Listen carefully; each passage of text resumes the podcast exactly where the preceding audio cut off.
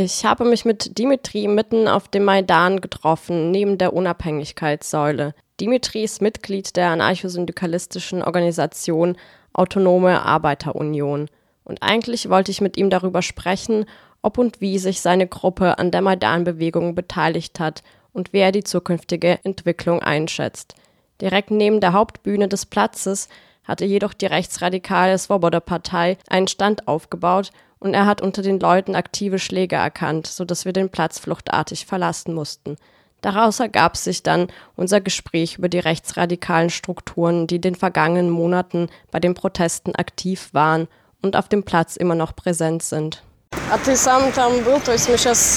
Hast du dich selbst am Maidan beteiligt? Wir sind ja eben von den Leuten weggerannt. War es von Anfang an so?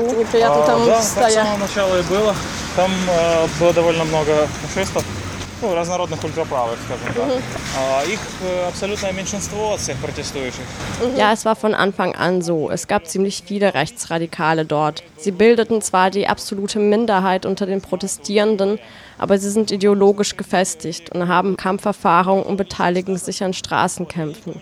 Man kann auf dem Maidan Leute treffen mit unterschiedlichsten ideologischen Ausrichtungen, die einem nichts tun werden. Aber wenn man auf Rechtsradikale trifft, und in eine Konfrontation gerät, kann es für einen schlecht ausgehen. Sind da also Leute beteiligt, die euch bereits kennen?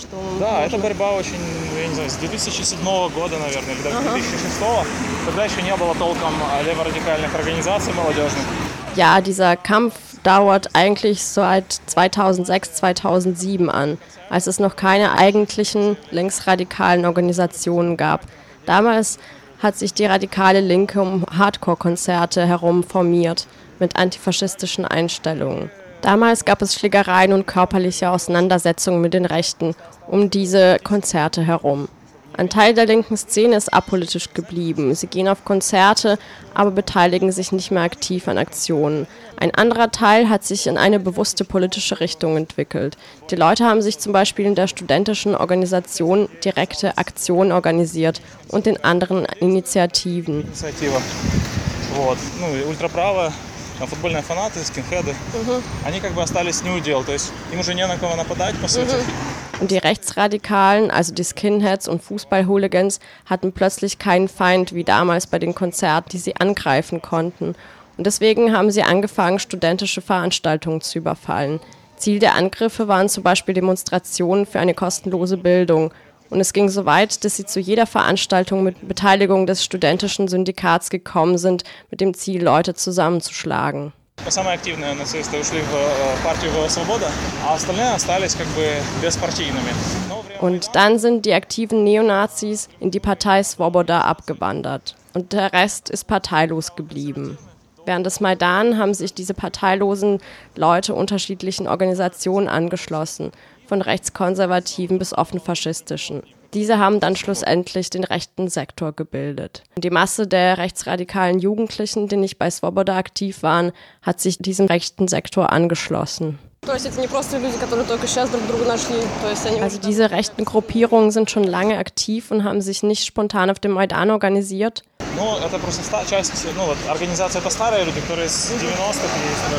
Die Organisation gibt es seit den 90ern. Aber die Masse bilden mittlerweile Jugendliche und auch einige Kriminelle, also Leute, die sich an Überfällen beteiligen. Und aus dieser Aufteilung heraus hat sich auch so eine Art Konkurrenz zwischen Swoboda und dem rechten Sektor ergeben получилось такое противоборство, идеологическая конкуренция между свободой и правым сектором. Ich hatte den Eindruck, dass Svoboda sich mittlerweile ein moderates Image zulegen will.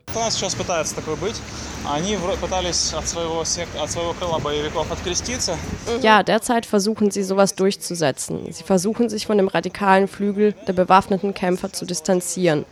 Aber nun haben sie sich wieder konsolidiert und einer der Anführer dieser Schlägerbanden, den wir eben auf dem Maidan gesehen haben, kandidiert für das Bürgermeisteramt in Kiew. Er hat sich früher häufig an Überfällen und an körperlichen Übergriffen auf Linke beteiligt.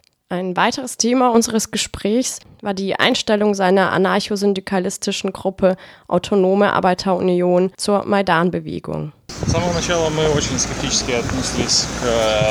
Wir waren von Anfang an skeptisch eingestellt gegenüber den Maidan-Veranstaltungen. Im Verlauf von fünf Jahren haben wir mit ungefähr 100 AktivistInnen gegen Maßnahmen gekämpft, wie die Einführung eines neuen Arbeitsgesetzes, gegen die Einführung eines Zwölf-Stunden-Tages, gegen die Rentenreform, gegen die Verteuerung von öffentlichen Verkehrsmitteln. Uns hat niemand unterstützt und die Öffentlichkeit hat diesen Veränderungen gar keine Aufmerksamkeit geschenkt. Und nun, als die Regierung sich geweigert hat, das Assoziierungsabkommen zu unterzeichnen, hat sich die Bevölkerung plötzlich erhoben.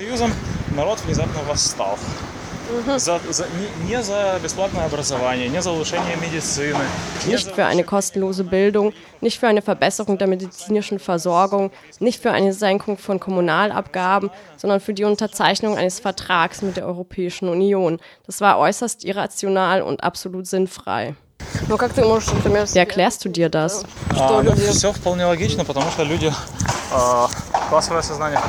Es ist durchaus logisch. Ein Klassenbewusstsein ist bei den Leuten nicht ausgebildet. Und die Vorstellung von einem guten Leben, von Freiheitsrechten wird mit der Europäischen Union in Verbindung gebracht. Die Leute glauben, dass dort das Paradies ist, dass es ein Flecken Erde ist, wo alle Rechte beachtet werden, wo die Leute unglaubliche Summen verdienen. Und sie denken, wenn das Abkommen unterzeichnet wird, dann wird man genauso toll leben können und wird nichts dafür tun müssen, ohne 40 Jahre Gewerkschaftsarbeit zu leisten, ohne Streiks durchzuführen. Also, dass man gar nichts tun muss, außer der EU beizutreten und dann wird einem alles geschenkt. Und dass Janukowitsch das Abkommen nicht unterzeichnen wollte, war wie eine Ohrfeige für die Leute.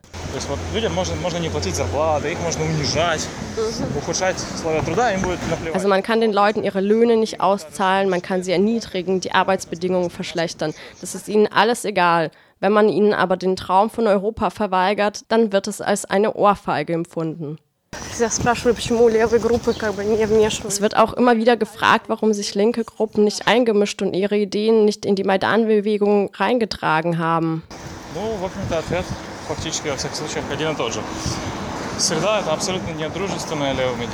Darauf gibt es eigentlich eine Antwort.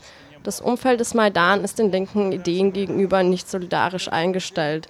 Die Mehrheit der Tendenzen auf dem Maidan war offen feindlich gegenüber linken Ideen eingestellt oder stand im Widerspruch zu ihnen. Wir haben einzelne Tendenzen dort unterstützt, zum Beispiel die Organisation von Erster Hilfe für die Verletzten und die Bewachung von Verletzten in Krankenhäusern, die die Polizei versucht hat, direkt dort wegzuholen. Auch die allgemeinen polizeikritischen Einstellungen haben wir unterstützt und die direkt demokratischen Organisationsformen, die es in einigen Strukturen gab. No, Charakter Kiewiger Maidana носил aber im Ganzen war der Charakter des Kiewer Maidan eher rechtsliberal oder rechtskonservativ. Es gab keine Faschisierung. Das Einzige, was der Maidan von den Faschisten übernommen hat, ist die Losung Ruhm der Ukraine, Ruhm der Nation, Tod den Feinden und die rot-schwarzen nationalistischen Flaggen. Alles andere, wie der Chauvinismus und Rassismus, wurden im Keim erstickt. Den Leuten hat sowas sehr missfallen. Aber vieles ist nach wie vor widersprüchlich. Beispielsweise hängen in der Innenstadt immer noch Plakate mit der Aufschrift Maskal ist der Feind. Das ist eine abwertende Bezeichnung für die Russen. Aber gleich gegenüber hängt ein großes Banner mit der Aufschrift Ukrainer und Russen sind Brüdervölker.